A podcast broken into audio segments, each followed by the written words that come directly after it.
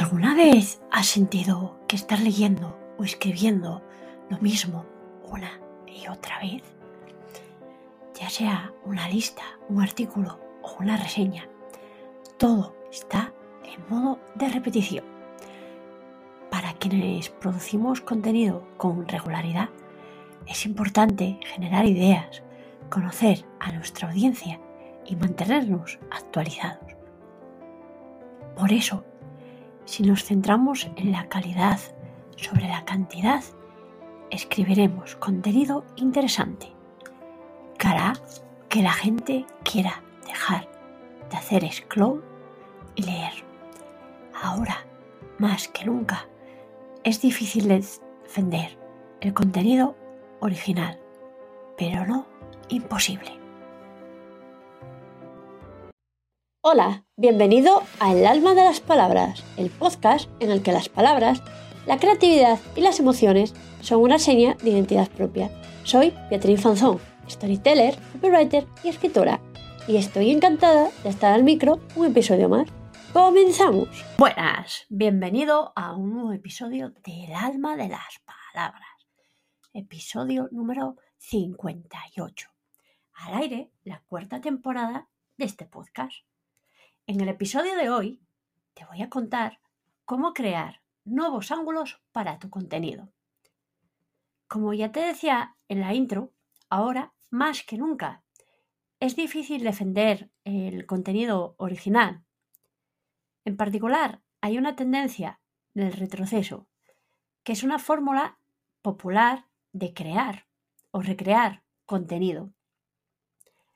Aunque es difícil encontrar originalidad hoy en día, la hay. Y hay un truco. Se trata de agregar tu propio toque personal. No cabe duda de que una nueva visión aumentará la relevancia y la relación. Lo primero, es lo primero, cuando finalmente coloques el lápiz sobre el papel o los dedos sobre el teclado, Debes elegir un ángulo y seguirlo en consecuencia. La mayoría de las veces, cambiar algo siempre resulta positivo. Así que inténtalo. Mira, hay dos tipos principales de ángulos. Por un lado está el informativo y por el otro el de la opinión personal. La transición entre los dos es una buena manera de crear una amplia gama de contenido de calidad, ya sea que desarrolles y o mantengas una transición fluida o sistemática. Ofrecer una combinación sólida de enfoques va a proporcionar diferentes perspectivas y conclusiones separadas. Arregado los hechos, el contenido informativo imparte conocimiento Piensa en esos consejos, tutoriales, lecciones que comparten muchos profesionales. En cambio, más ligeras y sueltas, las piezas basadas en opiniones personales expresan pensamientos y sentimientos. Y por qué no decirlo, también sensaciones. Dentro de cada categoría hay una lista de formas de abordar un ángulo. Y además de cambiar el tipo de ángulo, deberías explorar diferentes enfoques, formatos y tonos. Antes de elegir una dirección, comprueba que se alinea con tu negocio, con tu marca personal y ese mensaje que quieres transmitir al mundo, a tu audiencia, a tu público objetivo, a tu lector. Bueno, después de haberte contado un poco esto, voy a decirte más en profundidad todo sobre ambos ángulos. El ángulo informativo, pues mira, recibir un consejo o aprender una lección puede presentarse de muchas maneras. Así que si quieres obtener un desglose del ángulo informativo y de las maneras en las que lo puedes usar, te invito a que me sigas escuchando. Mira, por ejemplo, puedes hacer una lista. Más que artículos, las listas siguen siendo muy populares, cortas, sencillas, son fáciles de leer y van directas al grano.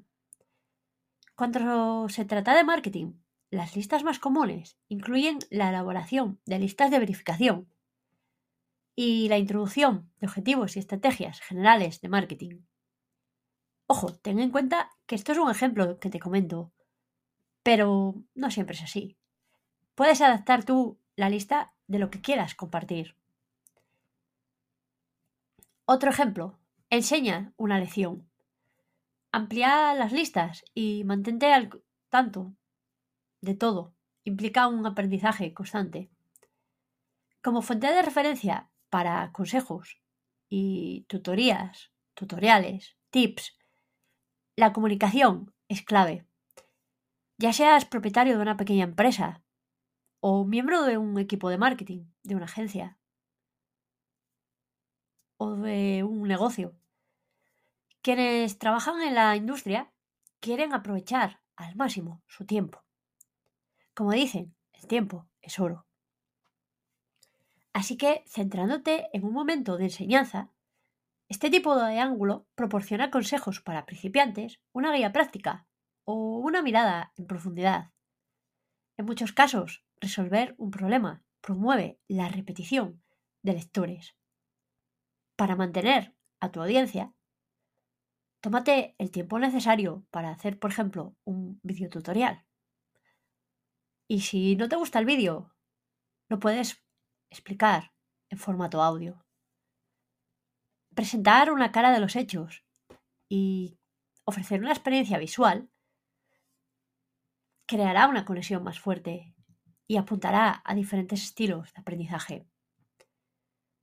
Otro ejemplo, compartir el centro de atención. Más allá de compartir una historia con sus propias palabras, Invita a un experto a escribir una publicación invitada. Lo puedes hacer, por ejemplo, en LinkedIn. Últimamente estoy viendo muchas publicaciones de ese estilo, invitando a otras personas, a otros expertos, complementarios,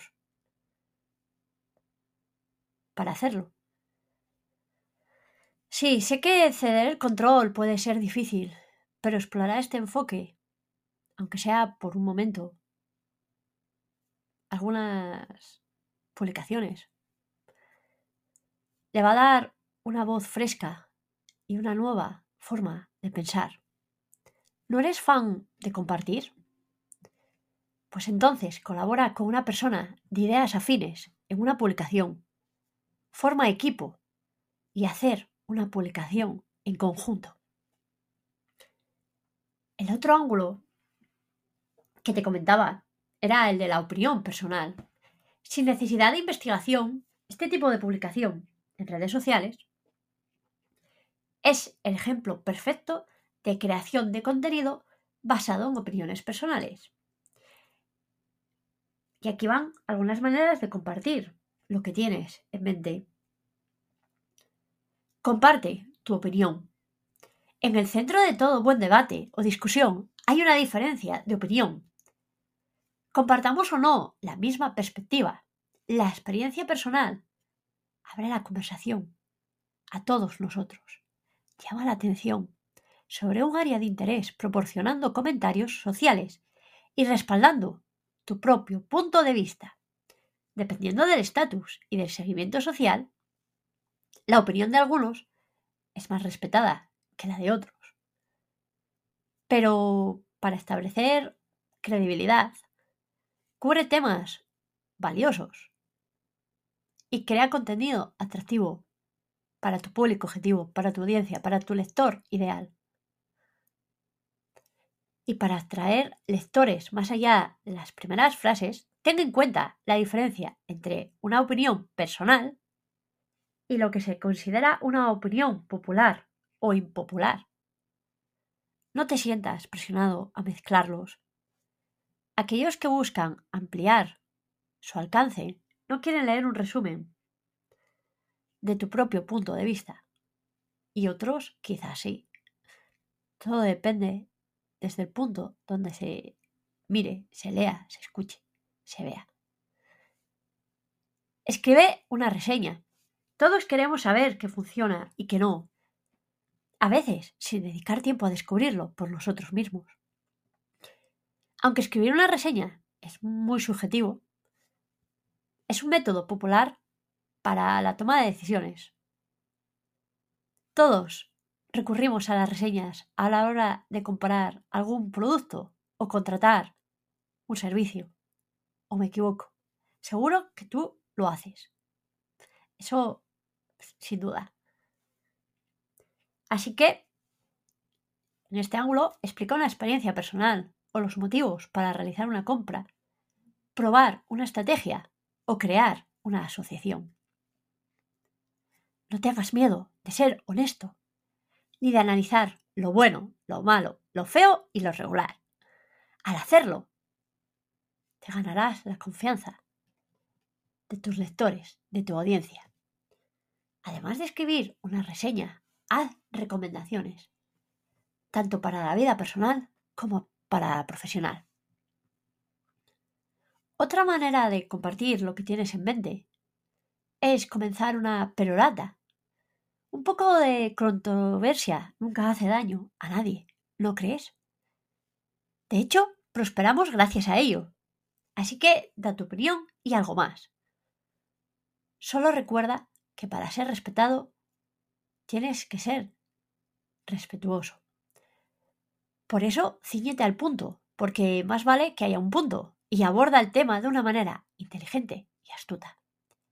Sigue las reglas de despotricar. Presiona pausa al publicar, no ataques personales y no despotricar solo por el simple hecho de hacerlo. Cambia la práctica de la libertad de expresión por el arte de escribir, que también es una manera de expresarte. Así de claro y simple. Eso sí, ten en cuenta que de nada sirve crear contenido si nadie lo lee.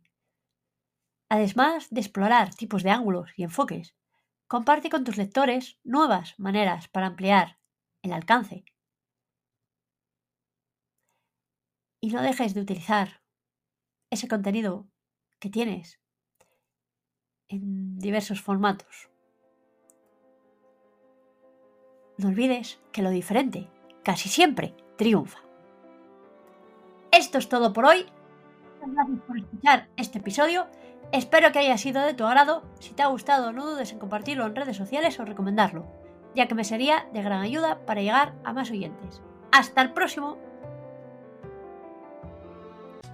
Y hasta aquí el episodio de hoy del podcast El alma de las palabras. Espero que te haya gustado. Gracias por escucharlo y compartirlo. En dos semanas te espero en el próximo para seguir compartiendo palabras susurradas al oído.